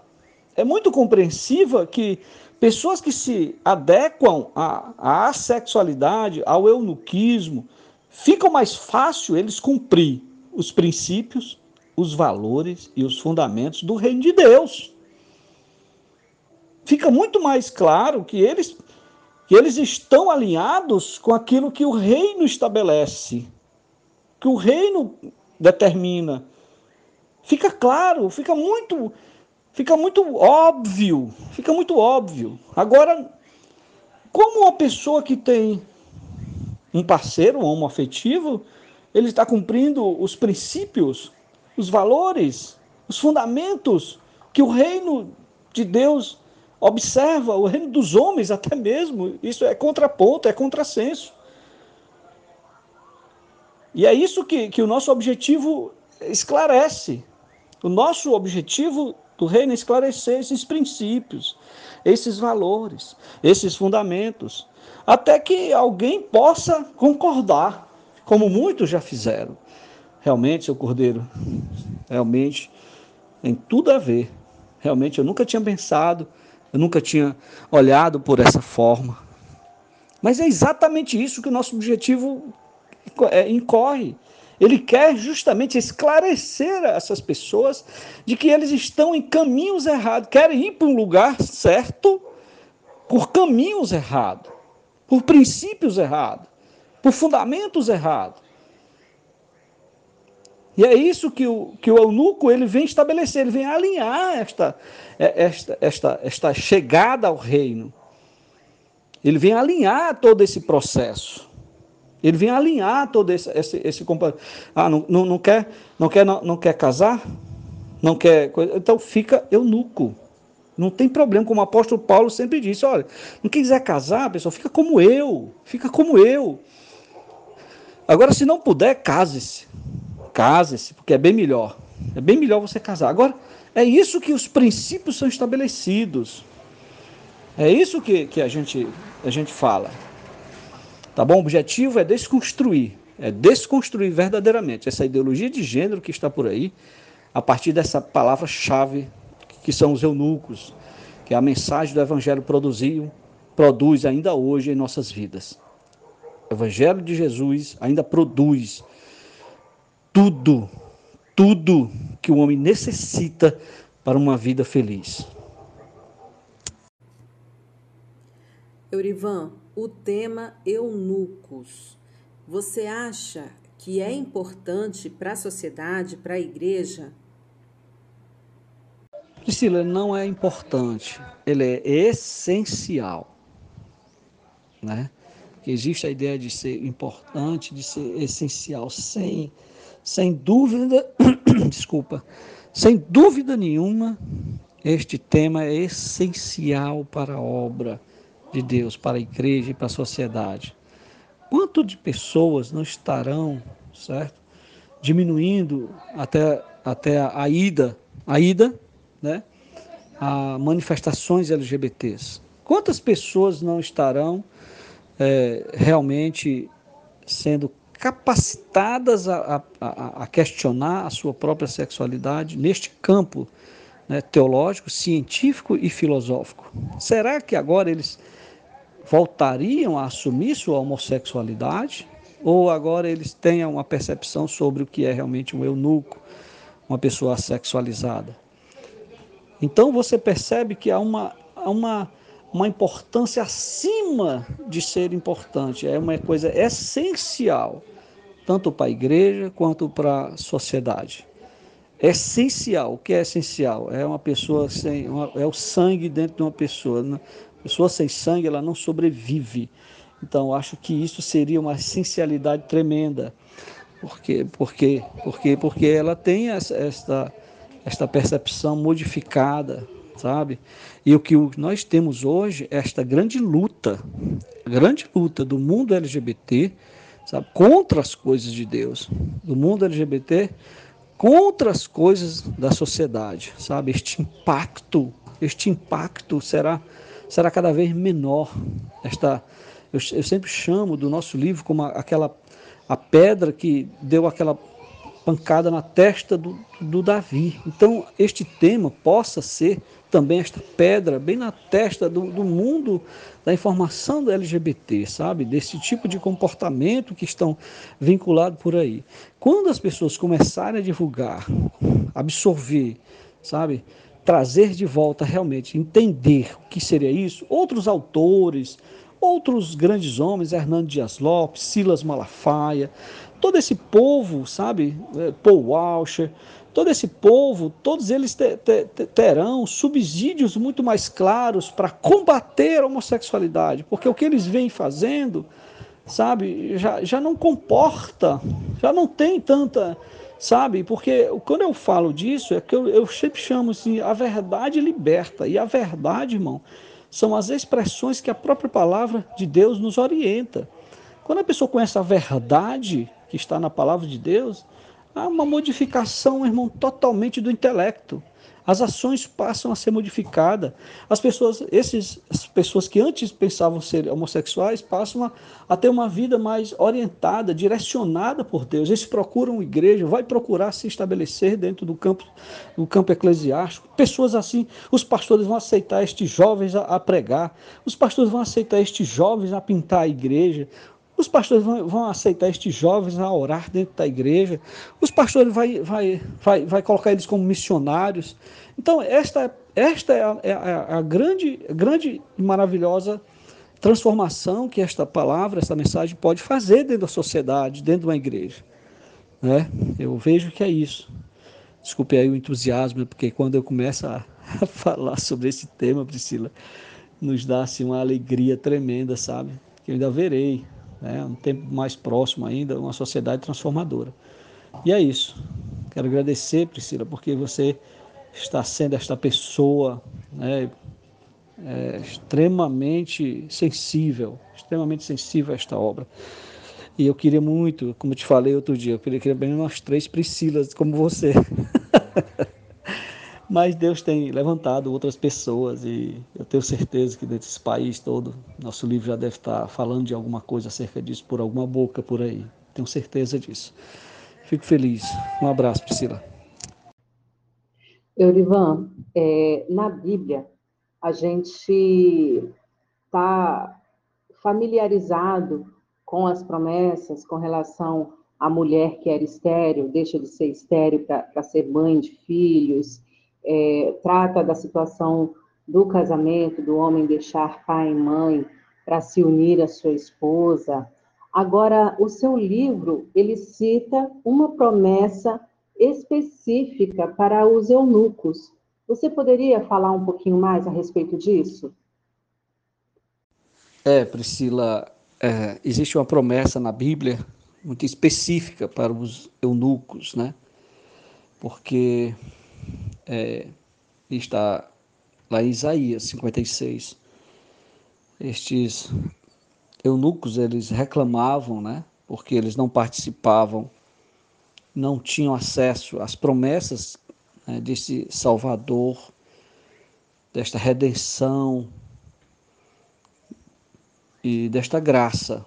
Né? Eles achavam que iriam ficar de fora por conta dos seus defeitos, porque era isso que, que impedia né, algumas pessoas de ter acesso a, a Deus pelas leis de Moisés. Então, qualquer pessoa que tivesse até uma impinge, um olho vazado, né, um membro cortado, e uma pessoa aleijada, todas as pessoas tinham algum tipo de, de impedimento para ter acesso às coisas sagradas, ao reino de Deus, a fazer sacrifício, a fazer as suas orações, tudo isso. Então os eunucos eles eram acometidos dessa percepção também, porque a lei os os distanciava. Então, quando eles passam a, a ouvir do profeta Isaías, né, toda a sua, a, a, a sua liturgia messiânica de que haveria de ter né, um Salvador, e toda aquela linguagem poética, aquela linguagem futura, aquela linguagem profética de Isaías, eles é, questionaram né, e reclamavam. Né, de certo, né, Deus não nos receberá né, no seu reino, de certo. Então eles tinham uma certeza, porque somos uma árvore seca. E a gente é inevitável que a gente não consiga, que a gente não faça essa essa transliteração, né? Essa analogia de, do que é uma árvore seca, né? Que é uma árvore seca? A árvore seca é uma árvore que não tem folhagem, galhos retorcidos, né? está cortado de sua virilidade, do seu, seu verdor, né? não dá frutos. Então, ele comparava a sua incapacidade com aquela árvore. Nós somos árvores secas. Nós realmente, Deus não vai receber a gente só por causa da nossa a condição de infertilidade. E isso causa, né? uma causava entre eles uma, um desespero, uma desesperança. Só que Isaías traz uma, uma promessa muito específica para os eunucos. E, e olha aqui, olha, vale ressaltar que não eram os eunucos somente castrados, porque você percebe que a ideia de árvore seca tem vários sentidos dentro dessa, desse conceito de árvore seca. Então, quando Isaías é, fala para eles, ó, não reclame os eunucos, isso é Deus falando para Isaías, para ele, né, para ele escrever, para ele ditar, para ele falar. Não reclame os eunucos, não, não digam os eunucos, eis que sou uma árvore seca, porque parece que será comum eles dizerem isso. Não diga isso, porque para vocês eu tenho coisas melhores do que filhos e filhas. Né? Eu tenho um nome melhor do que filhos e filhas. Então, o nome se, se remete, Isaías 56, 4, 5 e 6, né? É, ele vai falar, né? eu tenho um nome, uma honra, eu tenho uma honra, melhor do que o, o de filhos e filhas. E aqui a, a, a conotação é justamente isso, né? Deus estava dando algo muito mais é, acima de, desta, desta condição né, de, de, de casado, de, de, de ter filhos, de ter filhas. Ele estava dando acima do que isso. Qual era o maior propósito né, de uma pessoa que, que, tem, que tem a sua vida é, sexual, a vida matrimonial? Era filhos, né? Porque foi isso que foi dito no princípio, né? Crescei-vos e multiplicai-vos, né? Era isso que, que, era, que ficava claro. E, e eles sabiam que isso não era possível para eles, sabia. Só que Isaías vai dizer para eles: tem coisas melhores do que filhos e filhas. Para vocês terei é, um nome, né? É, dentro da minha casa, né, e aqui dentro dos meus muros, ou seja, Aqui é um reino, aqui é um espaço definido, casa, reino. Há um espaço, sabe, definido por Deus para para para que eles possam estar presente ali. né, do meu reino, ou seja, próximo a Deus, próximo às coisas de Deus. Ou seja, há uma, há uma, há uma percepção de que Deus ia dar capacidades, né? capacidades de, de, de interação, de interagir com o seu reino, né? naquilo que o, as pessoas que iam casar, que iam ter filhos, que iam trabalhar, não era possível fazê-lo.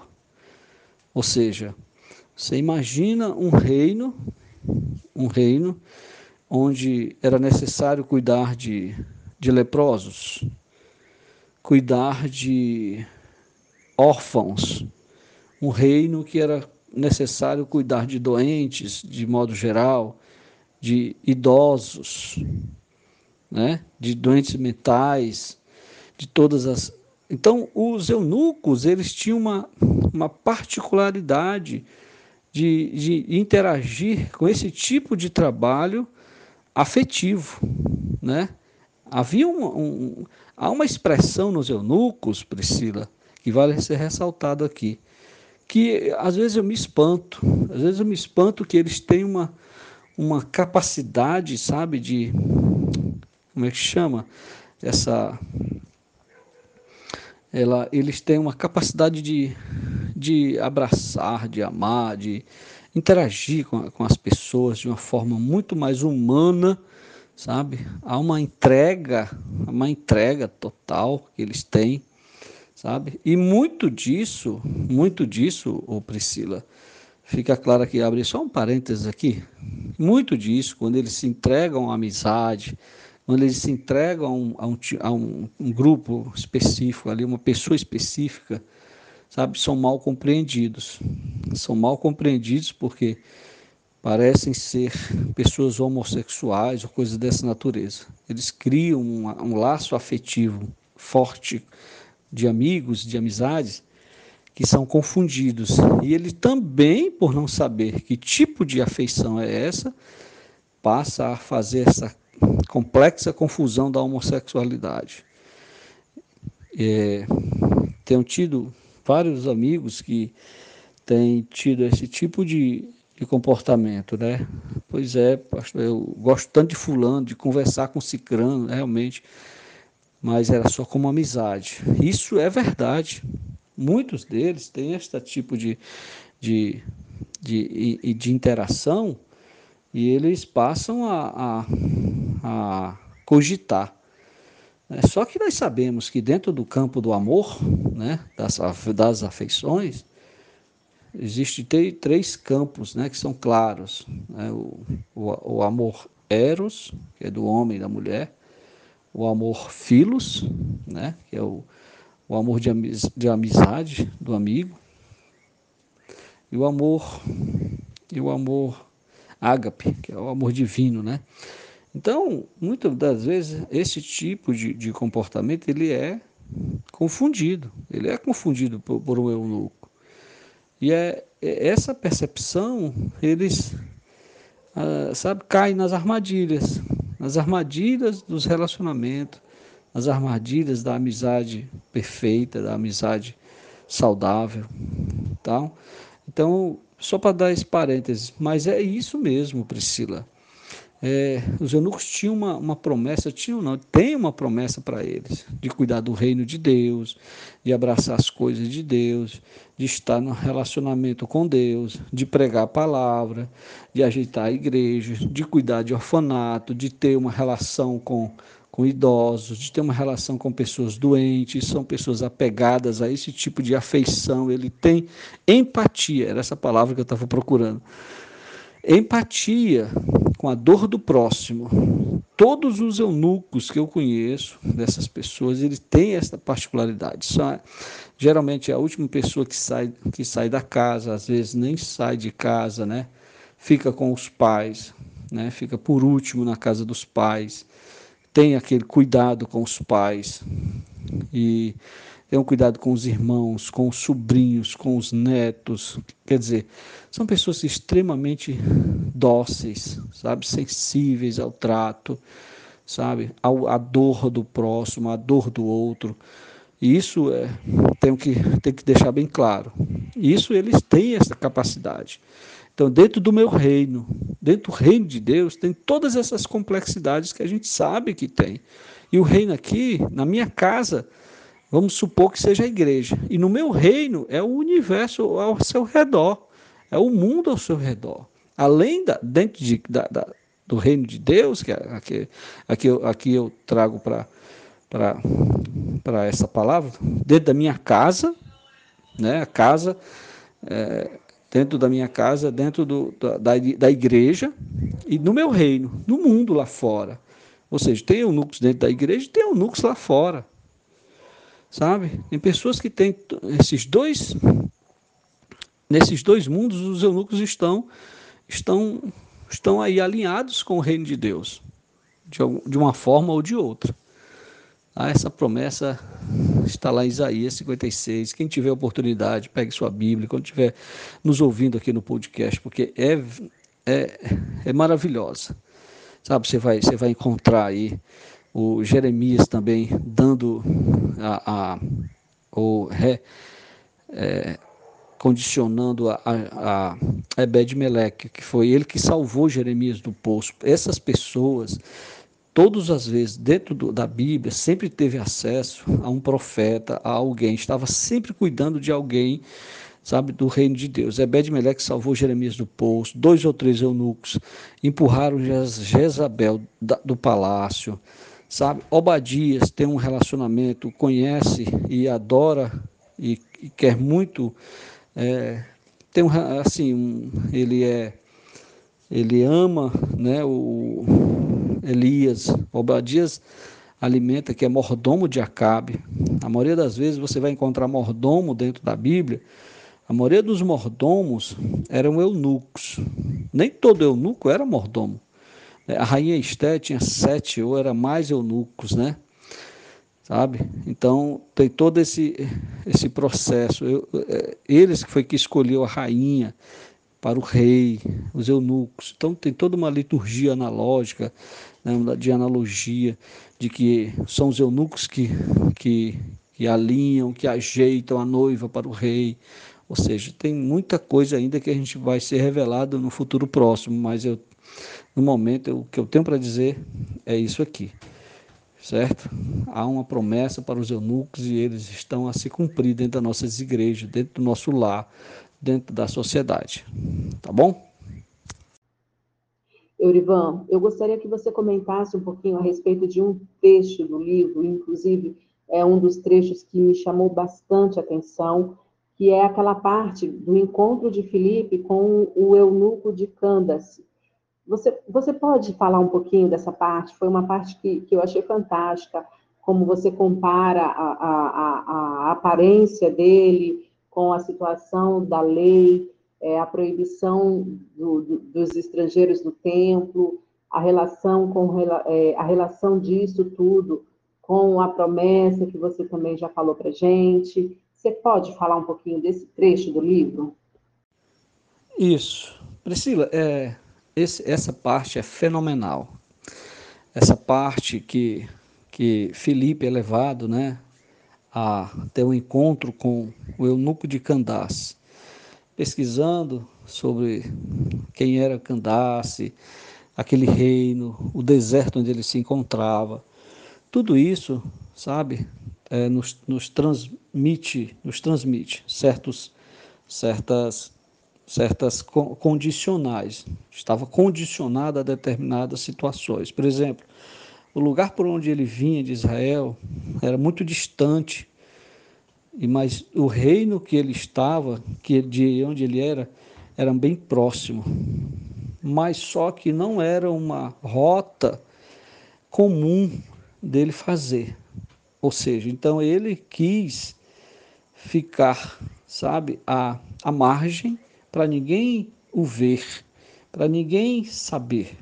Até porque pode ser que ele também, superintendente do reino, ser um homem de de valores né, elevado, tinha talvez até riquezas junto a ele, né, então eles comercializavam ali. Então o eunuco em questão era um homem talvez próspero, de, de uma comunidade não judaica, de aparência negra, de pele mais escura do que os judeus, naturalmente, normalmente. Um homem que tivesse até tranças ou careca, né? Porque de olhos pintados, porque era uma, uma característica deles. Por quê? Para quê? Para que ele se identificasse no meio da multidão. Então, pessoas que eram sacerdotes não ter, não ter contato com eles, porque eles eram amaldiçoados por conta dos seus defeitos. Então, um desses é, dessas características já identificava que uma pessoa dessa eles não teriam condições de ter acesso à religiosidade, a ter fazer sacrifício. Só que essa pessoa tem um encontro, né, com o livro, com o profeta Isaías. Ele vem carregando. Agora, de onde ele vem trazendo este, este rolo né, do profeta, o profeta Isaías? Então, as pessoas já tinham comercializado, já comercializavam, então eles pediam para re, refazer todo aquele rolo. Ele vinha lendo. Ele muito muito rico, né? Tinha vinha lendo esse livro do profeta Isaías. Só que ele não entendia quem era esta pessoa que ia redimir toda a humanidade dos seus pecados, iam fazer a ligação, ia transportar as pessoas das trevas para a luz. Sabe, quem é que levava os meus pecados? Quem era aquele que. Então ele estava lendo Isaías 53, né? É o, é o, ali é o dilema do servo sofredor, daquele que seria o sacrifício vivo por toda a humanidade. Só que ele não entende quem era, de quem era ou de como né, isso ia acontecer. Só que aí, como já tinha acontecido, né, ele precisava saber disso. Ele precisava saber que já tinha acontecido, de que ele já estava dentro dessa promessa, de que todas as pessoas que estavam à margem da, da sociedade já estavam dentro dessa promessa. Então, Felipe chega para ele né, e pergunta. Eu acho interessante a pergunta que o, que o, que o eunuco faz para ele. Felipe, então, está aqui água. O que me impedes? Quem me impede de ser batizado? Olha só a pergunta que eu sempre chamo a atenção, que é uma retórica. Ele quer saber por que ele, como um judeu, né, e sabendo das leis que o impedia de, de ter acesso a todo o, universo, né, universo é, evangel, evangelístico, de todo o universo sagrado que, que tinha da época, tudo isso impedia. E agora, aquela passagem, aquele homem maravilhoso, aquela mensagem da graça ia me dar acesso. Agora eu te pergunto, o que é que me impede né? É a minha cor, é o meu jeito, é os meus olhos pintados, é o que, o que é que me pede? Por favor, Felipe, me diga o que é que me está aqui água. O que é que há algum impedimento de eu recebê-lo, de eu ter acesso ao reino de Deus? Há algum impedimento, Felipe? Não. De forma alguma. Se tu crê, se no coração creres para a justiça, meu irmão, está aqui água. Vamos batizar. Ou seja, o Felipe não fez caso algum, sabe, para todos os impedimentos que a sociedade, até mesmo judaica, né, colocavam para uma pessoa ter acesso ao reino de Deus. Ele disse: não, não tem nada que impeça de você ter acesso ao reino de Deus. E ali ele foi batizado. Porque até então ele esperava, né? Esperava que Felipe dissesse: não, tu tem que tu tem que casar, tu tem que namorar, tu tem que... Não, aqui só, só pode entrar no reino de Deus quem tem filhos, quem tem um, uma vida, se você é um homem, você é um homem castrado, não pode, você não pode, rapaz. Você é um homem negro, também não pode. Você é um cara que está sem, tá sem cabelo, careca, está raspado, também não pode. Ninguém pode raspar a cabeça. Ninguém pode. Você, você é um homem cheio de tatuagem, talvez também não pode. É? Então, isso ele esperava que Felipe desse esse tipo de comportamento, mas só que a graça de Deus o impedia de dizer tais coisas. A graça de Deus impedia, sabe, de Filipe formalizar qualquer resposta preconceituosa. E assim é a mensagem do Evangelho para os eunucos, sabe? Todo o, o, comportamento, o jeito de falar, o jeito de se vestir, a forma dele se comportar diante de uma sociedade, nada impede de um eunuco ter acesso ao reino dos céus, sabe? Então é isso que nós devemos comungar com, com estas pessoas, falar com elas, ter acesso ao reino dos céus, porque é isso que, que é necessário que a igreja hoje estabeleça esse estabeleça essa essa intimidade com, com esta palavra, esta intimidade com estes jovens, esta intimidade com, com tudo isso que eles, que eles estão passando. Tem gente passando muito conflito dentro deles, porque ainda eles acham, que nem o eunuco de Candás, que alguma coisa impede deles ter acesso ao reino dos céus. E é isso que a graça de Deus veio fazer. Bom, é, tenho certeza que quando as pessoas começarem a perceber e ouvir né, com essa, essa passagem tão graciosa, né, porque é justamente a, a passagem do eunuco de Candás está ligada diretamente a Isaías 56. Escuta bem o que eu vou dizer. Isaías 56 tem duas promessas: A, para os gentios, B, para os eunucos. São duas promessas distintas por um grupo específicos. Ou seja, há de se notar que em Atos 8 tem esta promessa dos eunucos sendo cumprida, né, como forma histórica, como forma é, como forma escrita de forma histórica, corroborando, e não foi de propósito, eu fico imaginando que as pessoas, não, mas foi feito de propósito, para que desse credibilidade, foi não. Ali aquela forma histórica foi corroborando a promessa de Isaías, já estava confirmada em Eunuco de Candás. E o Cornélio, que é um ímpio, é uma pessoa que comia carne de porco, que era um homem ímpio, que tinha uma, era uma vida, sabe, o centurião Cornélio que envia Pedro até ele, um, né? E ele ele tem uma uma um, um encontro, né? Com o Espírito Santo ali, é tomado toda a sua casa, todos os seus servos, todo, todo o povo ali. Então, o ímpio e o eunuco. 8 e 10 de Atos estão corroborando aquela passagem de Isaías 56, que lá tem as duas promessas do eunuco e do ímpio e do, dos gentios. Tá bom? Um abraço.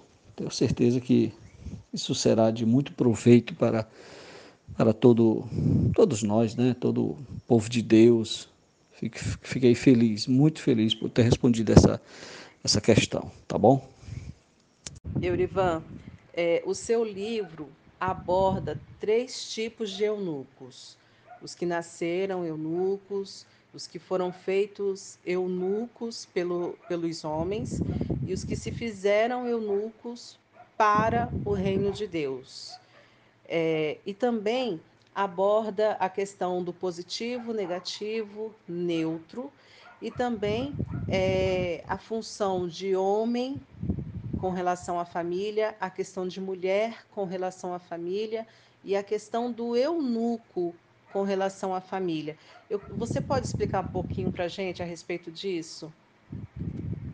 Sim, Priscila, é, é, é interessante é, essa, essa, esse questionamento, né? porque a gente aborda o tema mesmo que seja de uma forma é, por, por percepção, por comparação, a gente nota que há, há um elemento que, que se encaixa né, dentro dessa expressão cognitiva né, do nosso meio.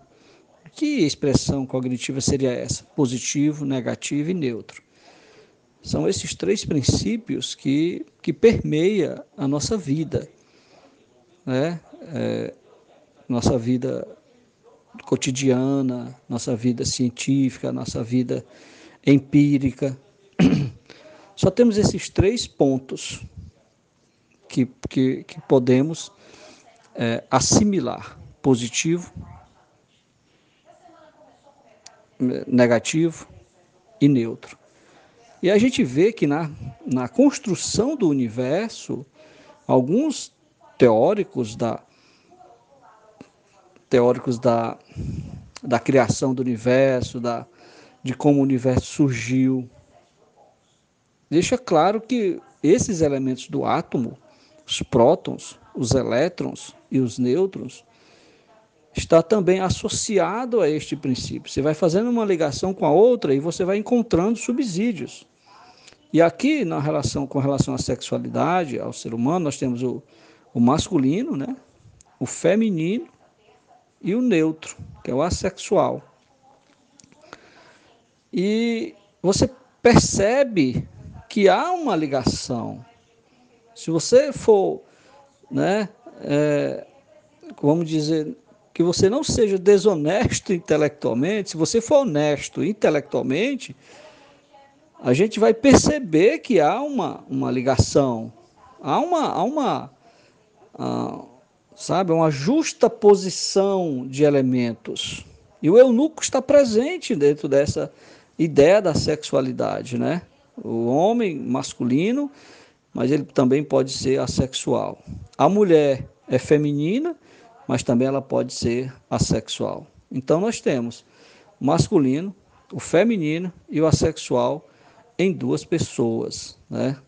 Isso tanto masculino e feminino, tanto tanto no homem, né, o assexual, quanto na mulher, também um, uma pessoa assexual.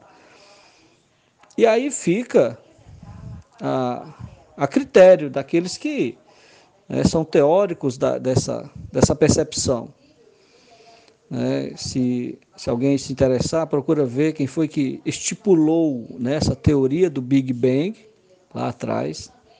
São dois teóricos né, da ciência, um era padre e outro era cosmólogo, cientista, físico, matemático, George Gamow e Eduardo Lemaitre, que disseram né, que se o universo passou a existir através de um ponto, foi de um, de um átomo condensado, um primeiro átomo que, a, que o universo tenha se formado. E isso na mão de um Deus, você imagina como é que não é, né?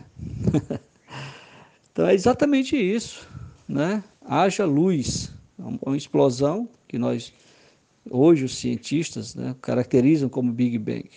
E aí a gente vai fazendo essas análises né, teóricas e vai encontrando subsídios para corroborar, para efetivar, para confirmar, para justificar o eunuco como uma identidade própria, uma, uma, uma, uma identidade é, é, real. É, não, nada inventado. Foi Jesus que disse, foi Deus que formulou isso. Há eunucos, pessoal, desde o nascimento. E aí você me pergunta, né? É, com relação a isso, né? Então nós temos essa essa posição teórica, embora ela seja mais prática do, do seja mais real, né? Mais mais real, mais prática do que que teórica. Ao positivo, A. Ao negativo, A. A neutro, A. E o átomo tem o quê? Tem todos esses três elementos. Tem um núcleo? Tem. Então, o núcleo é o ser humano tá? E aí o ser humano é dividido em dois gêneros, o, o homem e a mulher. E desses dois gêneros nós temos essas três percepções: masculino, feminino e eunuco. Ou o homem é masculino, ou ele é eunuco, e a mulher ou é feminina ou ela é eunuco. É se, se se pegar um teórico mais, mais aprofundado aí da matemática, da física, vai conseguir fazer até uma equação tá? da construção do ser humano. Bom, minha irmã, é, com relação a, aos eunucos nascidos assim, né, como você perguntou, e os eunucos que foram castrados pelo mundo. Bom, A gente já sabe do que são os eunucos, né, que nasceram assim. Algumas pessoas realmente vai, não vai desenvolver a sua sexualidade como as pessoas esperam. Crianças que vão nascer né, espiritualmente, né, desenvolvidas intelectualmente para nenhum tipo de sexualidade, né, psicologicamente, aliás, desculpa. Então, essa, essa pessoa não vai desenvolver. Né? Quem, quem são esses nascidos assim? Poxa, a gente começa a perceber traços em jovens, em crianças, que, que nos remetem né, preconceituosamente a defini-los como, como crianças né, homossexuais, futuros homossexuais, crianças que brincam com determinadas coisas que não são do, do, do meio deles. E isso causa esse tipo de, de percepção errada, né?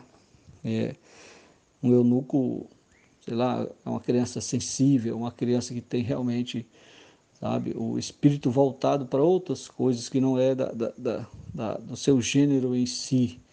Não quer dizer que ele vai ser homossexual, que ele vai ser isso, que ele vai ser aquilo. Não, não tem nada a ver. Por isso que os pais têm que ter muito cuidado quando a criança ela realmente tem aptidões né, diferentes de, de tanto a menina né, quanto o, o, menino. Então, por que, que é necessário que isso seja aplicado de forma pedagógica? Né? Procurar uma forma de explicar melhor dentro da escola, dentro da, da, da igreja, justamente para poder dar um alívio para os pais, né? dar uma percepção melhor para eles, para um psicólogo, para um professor de sala de aula de crianças, para que não seja envolvido aquelas crianças a serem né, ser taxadas de homossexuais, de, de bichinhos ou Maria Sapatão ou coisas dessa natureza. Então, se aplicar de forma mais pedagógica, né, e tenho certeza que eliminará esse tipo de preconceito, esse tipo de, de viés preconceituoso. Bom, com relação aos eunucos que são castrados pelo mundo, perceba bem, há eunucos que são castrados pelos homens ou pelo mundo, né? Que foram castrados. A, a palavra de Deus fala, é, a psicologia, né? A psicanálise fala de traumas, fala de coisas que acontecem na vida de certas pessoas que nos remetem, nos levam a, a inviabilizar certas emoções, certos sentimentos por causa de traumas. E o eunuco castrado pelo mundo, né, Aqui é uma é um eufemismo. O mundo é a sociedade onde nós vivemos. Imagina uma criança que é ensinada ideologicamente, né, a vivenciar o mundo feminino constantemente, a viver uma vida de, de feminilidade a vida toda, sendo forçada a fazer aquilo. Ou seja, ela está sendo castrada, não que ele faça de, de, de por querer, porque é diferente aquela criança que, que queria fazer, é diferente uma, uma criança que é imposta a fazer. Está vendo a diferença? Então, uma criança que é castrada por traumas, abuso sexual, crianças que são abusadas sexualmente tendem a no futuro, a no futuro criar traumas por sexualidade, ou por pais, tios, seja quem for. Ela cria traumas, tanto meninas quanto meninos, são traumatizadas sexualmente. Então essa pessoa ela, se, ela foi castrada da sua sexualidade, foi castrada pelo homem, pelo mundo, pela, por toda essa ideologia, por todo esse comportamento humano, né, que é pelo comportamento humano, e aqui eu volto a falar do pecado, né, dessa queda que nos levou a, a a ter esse tipo de, de, comportamento foi castrada. Em algum momento, essas crianças foram castradas de sua sexualidade. E com isso passou a reverberar, né? Ou ela ficou estacionada, ela não quis, ou ela continua a condicionar, a fazer aquele trauma, achando que aquilo é sexualidade. Quantas pessoas que não são homoafetivos, né, porque houve um dia um primeiro contato homoafetivo, homossexual por um abuso. Né? Estou dizendo que todas as pessoas que são homossexuais um dia foram abusados, não. Não é isso. Mas a maioria do que hoje praticam a homossexualidade, como travesti, o, os transgeneirismo, as, as pessoas que têm esse tipo de comportamento, um dia causado por algum tipo de trauma. Né? Na psicanálise, em algum. Tenho lido Ian Gruspin, Carmita Bidot, alguns, alguns, alguns é, cientistas da sexologia passam a, a, a dizer a falar certas coisas sobre os traumas. E isso é acometido dentro da sociedade. Então, essas crianças foram castradas pelo mundo. Há uma castração ideológica, ensinos, pessoas que são envolvidas a, a, a vestir roupas unissex, né, a ter esse comportamento unissex toda hora, é, obrigando, né? Não que a pessoa não queira, mas eu estou falando quando é a pessoa é obrigada a fazer aquilo que não quer, que ela é castrada pelo mundo. Então isso é, é fato, isso é fato. Isso é um fato que a gente precisa é, enumerar com muita, com muita sabedoria. Há crianças que foram castradas se tornaram eunucos. Esse daí é um eunuco que pode vir a ser novamente uma pessoa totalmente normal. Normal que eu digo, abre aspas para normal. Porque, deixa eu falar aqui um fato que eu tenho muita vontade de dizer, preste atenção. Escuta bem, olha.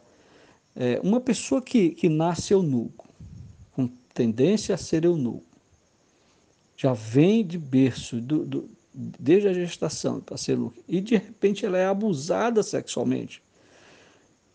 Aí ela é castrada da sua sexualidade de eunuco, ele passa a admitir uma homossexualidade. Concorda? Então isso vai reverberar na vida dele. O que é que acontece? Quando ele tem um encontro, né, ou com um psicólogo, ou psicanalista, ou com a mensagem do evangelho, ou com uma pessoa, ele cura daquele trauma.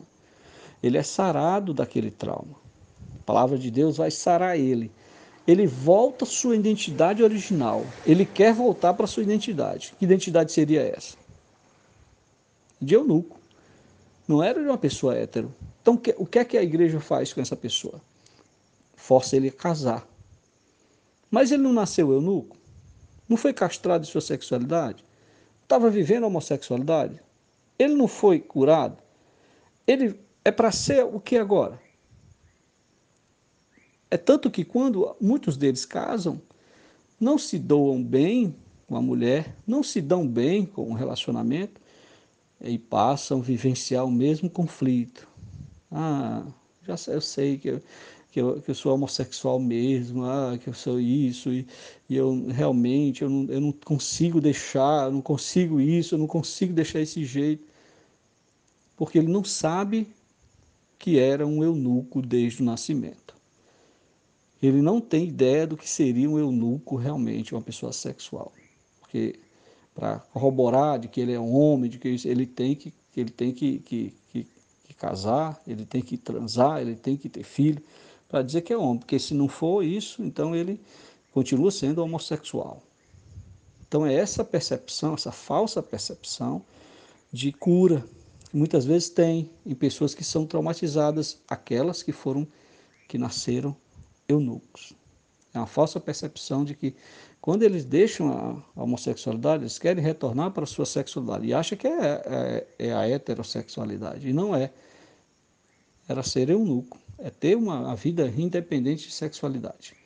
Então, passa por esse princípio. Agora não, uma pessoa que é heterossexual, que é abusada sexualmente na sua infância, ele vai deixar esta homossexualidade e casa-se, tem filhos, vive uma vida normal, tem uma vida equilibrada e passa a vida inteira com a mulher e é avô e tem neto e, e, e vai-se embora.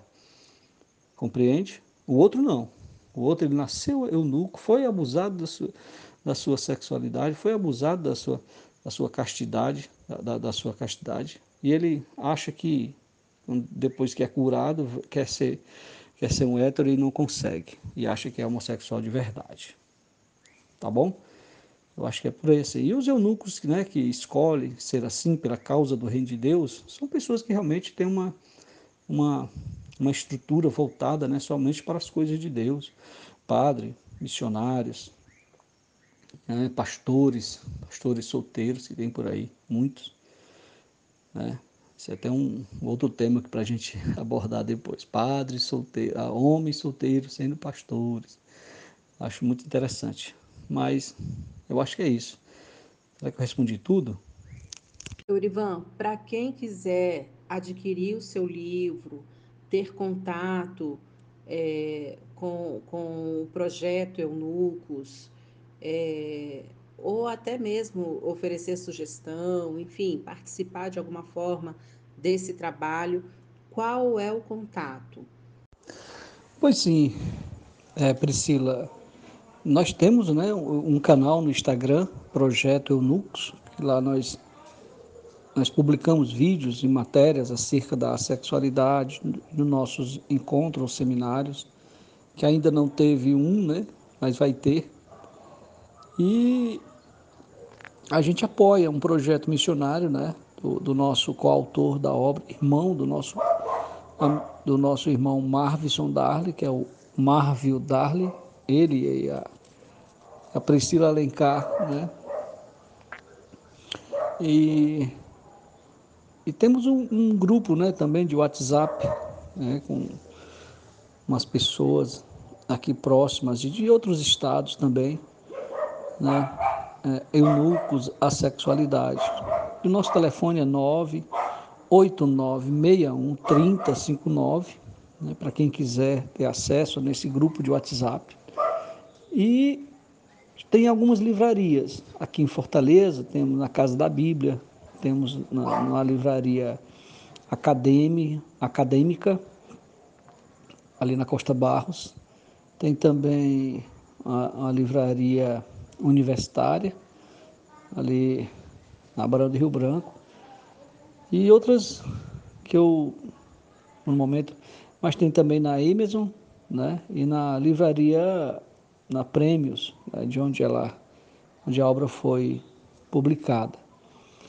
E, e com a gente, né, eu sou, hoje, hoje atualmente eu trabalho né, como no ramo de calçadista, sou sapateiro, né? E, e na, o livro também, lá a gente vende, nós publicamos, nós imprimimos camisas, fazemos pulseiras, né? panfletos, distribuímos, participamos de eventos. Nós íamos participar agora de um evento da Expo Evangélica aqui em Fortaleza, mas não foi possível por causa da pandemia. E a gente está no processo né, de, de um curso de um curso online né, sobre, sobre a sexualidade. É um curso não para ser, mas para, para aprender o que é a sexualidade de fato. Né? E a gente está tentando né, juntar, juntar cada vez mais conteúdo que de fato seja né, é, pedagógico para que muita mais, muito mais pessoas possam saber sobre o que é isso. Então é isso. Aqui no Instagram, nós estamos também no Instagram, temos a Projeto Eunucos, temos, está em ascensão, né? O nosso projeto de divulgação. Nosso projeto resume assim, de divulgação, cuidado, é, explanar, divulgar todo esse processo sobre a sexualidade, sobre os eunucos. Então é isso. Quem quiser entrar em contato comigo é nesse telefone, mas está lá também o Marvison. Marvison Darley também está disponível. Ele está no nosso grupo de WhatsApp, nesse telefone que nós já citamos aí. Tá bom? 085 aqui de Fortaleza. Valeu, pessoal. Obrigado. Nosso canal agradece muito a sua participação aqui conosco, Eurivan e todos os ouvintes. Espero que vocês apreciem nosso material. Um beijo, fiquem com Deus.